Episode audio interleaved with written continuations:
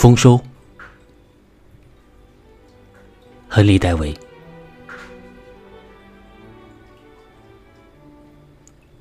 到达我们生命的某个时刻，我们就习惯于把可以安家落户的地方，一个一个的加以考察了。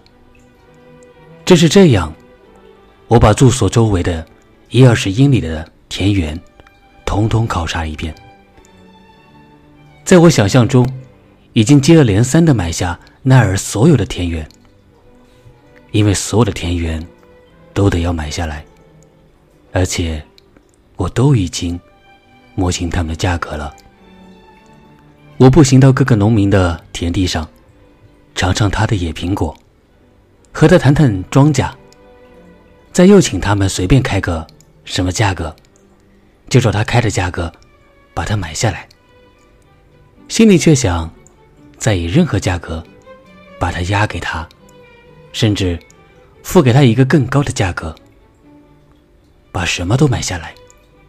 只不过没有立契约，而是把他的闲谈当做他的契约。我这人本来就很爱闲谈。我耕耘了那片田地，而且在某种程度上，我想耕耘了他的田地，如是尝够了乐趣以后，我就扬长而去。好让他继续耕耘下去。这种经营，竟使我的朋友们当我是一个地产拍客。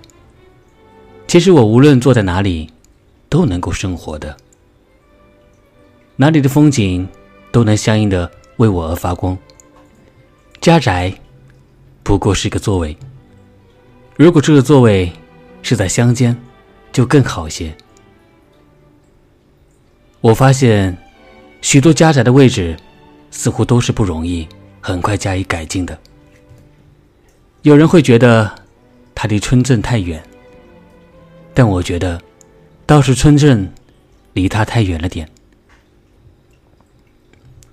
我总说很好，我可以在这里住下，我就在那里过一个小时夏天和冬天的生活。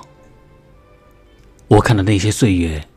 如此的奔驰，挨过了冬季，便迎来了新春。这一区域的未来居民，不管他们将要把房子造在哪里，都可以肯定过去就有人住过那了。只要一个下午，就足够把田地化为果园、树林和牧场，并且决定门前应该留着哪些优美的橡树。或松树，甚至于砍伐了树，也都派上最好的用场了。然后，我就由他去了。好比修根了一样。一个人越是有许多事情能够放得下，他越是富有。我的想象却跑得太远了些。我甚至想到，有几处田园会拒绝我。不肯出售给我，被拒绝，正合我的心意呢。我从来不肯让实际的占有这类事情伤过我的手指头。几乎以实际的占有田园那一次，是我购置霍尔威尔那个地方的时候，都已经开始选好种子，找出了木料来，打算造一架手推车来推动这事，或载之。而他往了。可是，在原来的主人正要给我一纸契约之前，他的妻子，每一个男人都有一个妻子的，发生了变卦。他要保持他的田产了，他就提出赔我十元钱，解除约定。现在说句老实话，我在这个世界上只有一角钱。假如我真的有一角钱的话。或者又有田园，又有十元，或有了所有这一切，那我这点数学知识可就无法计算清楚了。不管怎样，我退回了那十元钱，退还了那田园，因为这一次我已经做过头了。应该说，我是很慷慨的喽。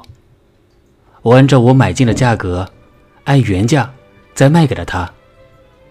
更因为他并不见得富有，还送了他十元，但保留了我的一角钱和种子，以及备而未用的独轮车的木料。如此，我觉得我手面已很阔绰，而且这样做无损于我的贫困。至于那地方的风景，我却也保留住了。后来我每年都得到丰收，却不需要独轮车来载走。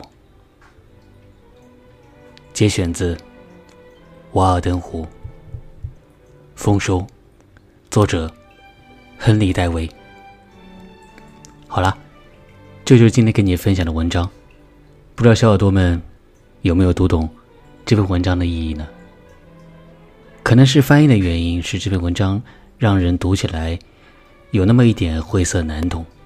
但我觉得，既然是一篇名言名段，肯定有它文词优美的地方。希望你可以欣赏。我们下期再见。